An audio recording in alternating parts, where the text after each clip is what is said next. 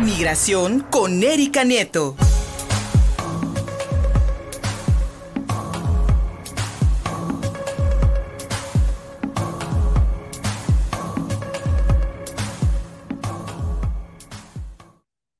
Si la crisis migratoria no fuese un problema ya, con el anuncio de la desaparición del famoso título 42 en los Estados Unidos, pues se espera una oleada mayor de personas que intenten ingresar a nuestro vecino del norte. Mi querida Erika Nieto, ¿a qué nos referimos con título 42? ¿Qué ¿A qué se refiere este concepto?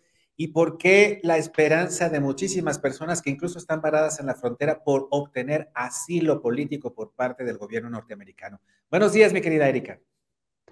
Hola Luis, ¿cómo estás? Muy buenos días. saludo con mucho afecto a todo el auditorio de Contigo Puebla, como cada martes.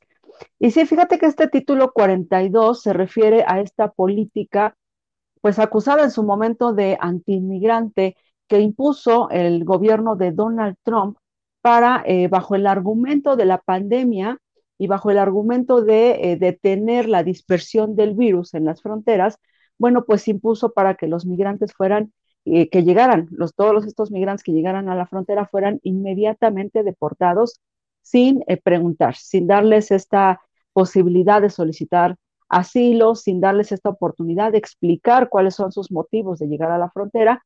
Y bueno, pues Donald Trump dijo, pues esta es la medida con la que podemos hacer que cientos o miles de migrantes, bueno, pues sean eh, regresados a sus países y bueno, nosotros liberarnos del problema. ¿Cuál es el asunto aquí? Bueno, pues que muchos de ellos no se regresaron a sus países porque además eran regresados en las garitas eh, con México, sino que permanecieron en la frontera entre México y Estados Unidos en los estados fronterizos mexicanos, colapsando, pues sabemos, desde eh, hace aproximadamente eh, tres años, pues colapsando los albergues de la región, colapsando todavía más el sistema migratorio de Estados Unidos, que sabemos que, y lo dijo muchas veces Donald Trump, está colapsado, ya no sirve, es arcaico el sistema migratorio de los Estados Unidos y que necesita precisamente renovarse.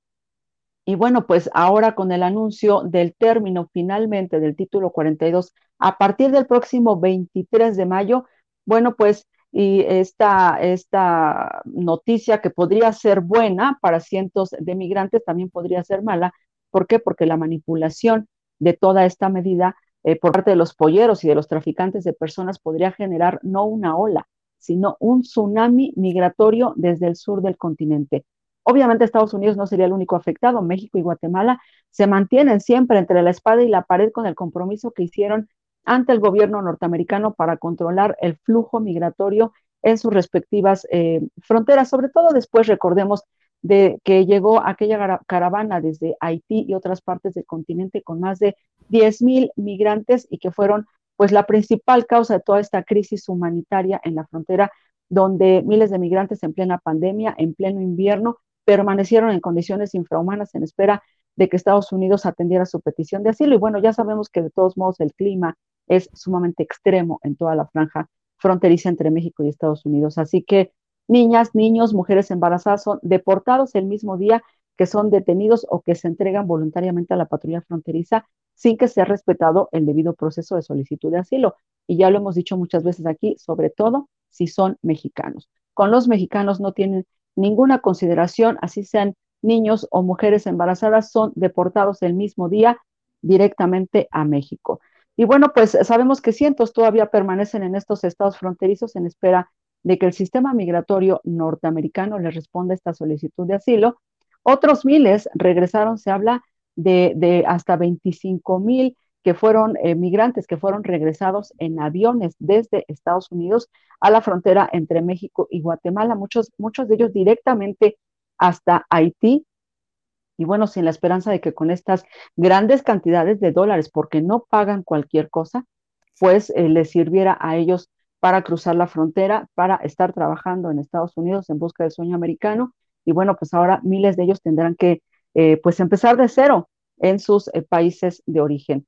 Pero eso no es todo. En cuanto se anunció la futura conclusión del título 42, el gobernador de Texas, Greg Abbott, que sabemos que ha sido el principal opositor del gobierno de Joe Biden, pues ya manifestó su inconformidad y sostiene que esta medida quitar el título 42 dará el mensaje erróneo de que la frontera está de puertas abiertas para los migrantes sin documentos, con el riesgo de, que toda esta crisis humanitaria que prevalece entre la frontera entre México y Texas se desborde para la última semana de mayo. Así que el mandatario tejano ha reprochado una y otra vez que el presidente Joe Biden, desde que llegó a la Casa Blanca, no ha visitado la frontera para conocer, pues, de, propia, de propio ojo la problemática que representa para ese estado fronterizo la llegada constante de decenas de migrantes día y noche que son llevados por los polleros. Así que Greg Abbott nuevamente amenaza al presidente Joe Biden y le dice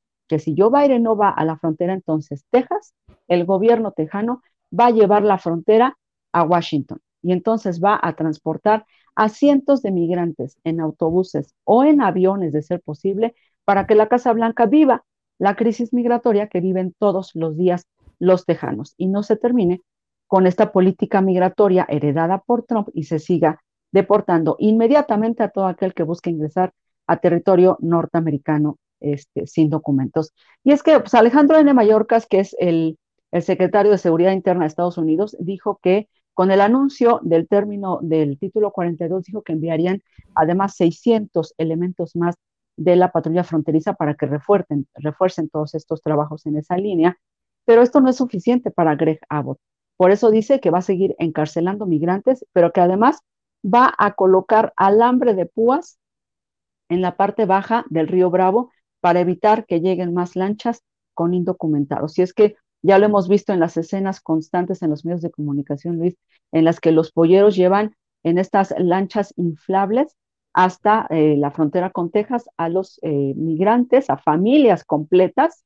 Eh, y ahora, pues lo que estaban haciendo los, los elementos de la patrulla fronteriza era ponchar estas, estas lanchas, generando una verdadera polémica, pero ahora directamente Greg Abbott dice que van a poner alambre de púas para que los migrantes no lleguen. Así que se viene muy interesante para mayo próximo, aunque bueno, ya sabemos que la migración no se ha detenido y que supongo que en cuanto sigan avanzando, pues eh, abril, porque realmente ya está la fecha encima, pues veremos atravesar por territorio mexicano y por supuesto por territorio poblano a miles de migrantes que vayan rumbo a los Estados Unidos, Luis.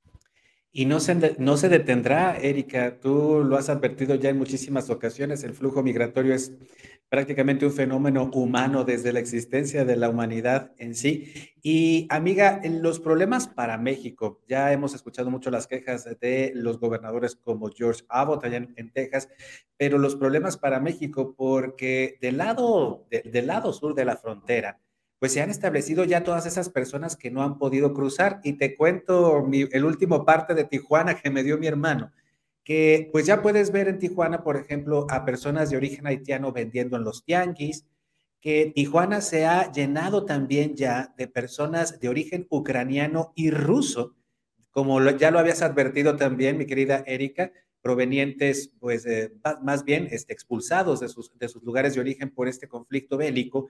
Y en ese sentido, nuestra economía y nuestras ciudades y nuestra gente, pues, adaptándose a este nuevo, nuevo flujo migratorio de personas que siguen, que siguen con, con la mira de llegar hasta los Estados Unidos, pero que en México están haciendo vida en estos momentos, Erika, y de los cuales, como hemos dicho ya también en muchas ocasiones, no tenemos ni cuenta, ni datos, eh, no sabemos quiénes son, no sabemos cuántos son en realidad, pero de alguna u otra forma se han establecido y la economía los está absorbiendo. Sí, fíjate que del lado chiapaneco, por ejemplo, cuando ellos recién ingresan a territorio mexicano, para los comerciantes representaba incluso pues una, un aumento en sus ventas, porque finalmente las familias migrantes tienen que ver con qué eh, comen, eh, cómo vivir el día a día, ¿no? Pero ya llegando y avanzando rumbo a la frontera norte, obviamente el dinero se les va acabando. Independientemente de todo lo que tienen que pagar para eh, pues asegurar su, su, pues asegurarse ellos, asegurar su vida, asegurar eh, a su familia para llegar sanos y salvos hasta la frontera norte, pero ya a lugares como Tijuana llegan pues ya prácticamente sin dinero y se ven obligados a buscar trabajo. Mientras la autoridad de Estados Unidos o la autoridad mexicana, porque sabemos que también muchos de ellos han visto obligados a pedir asilo en México, bueno, pues les resuelven Llevan ellos meses, meses desde que salieron de su comunidad y de algo tienen que vivir.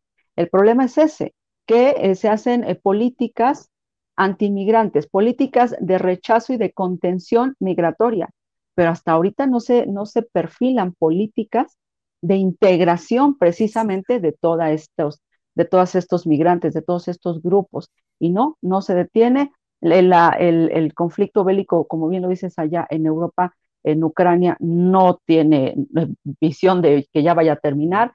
La gente sigue saliendo de allá, los desastres naturales, etcétera, etcétera, y la economía. Y ahora, bueno, el anuncio, pronto platicaremos de eso, de lo que está haciendo El Salvador, ¿no? Con eh, las maras y de todo esto que pueden, ya los expertos están diciendo que hay posibilidad de que todos estos grupos delincuenciales del Salvador puedan viajar también a México. Entonces, bueno, pues tenemos que implementar políticas públicas de integración o de resolverlo y, eh, con otros eh, gobiernos, ¿no? Eh, para, para saber qué se va a hacer, porque esto no se detiene. Efectivamente, si no los integramos, mi querida Erika, si de por sí tenemos problemas de violencia, de crimen organizado en este país nuestro, y no le damos oportunidades a toda esa gente que viene de otras naciones, ¿a dónde los vamos a mandar? Seguramente al crimen organizado. Y mira, ahí están las maras, que ya tienen, ya tienen su presencia en nuestro país, pero lo que está ocurriendo en El Salvador y esas imágenes que hemos visto en las penitenciarias de este país, realmente nos hace, ah, nos hace pensar que puede haber un nuevo tsunami migratorio en busca pues, de nuevos mercados para el crimen desde El Salvador hasta nuestro país. Erika Nieto, como siempre, agradecidos de verte y escucharte, amiga mía. Eh, para no extrañarte una semana, ¿dónde te podemos encontrar? Gracias, Luis. Pues pueden leer esta colaboración en la página de contigopuebla.mx. También estamos en la página de municipiospuebla.mx o seguirme en redes sociales vía Twitter en arroba erinife. Ahí la van a encontrar. Y ahí te buscamos, mi querida Erika. Felices vacaciones. Nos encontramos regresando. Gracias. Claro que sí, Luis, un abrazo. Gracias. Gracias. Pausa, seguimos contigo Puebla.mx en YouTube, en Facebook y en Twitter. Nos encuentras bien fácil con el mismo nombre. Regresamos después de la pausa. Síguenos en Facebook y en Twitter. Estamos contigo, Puebla.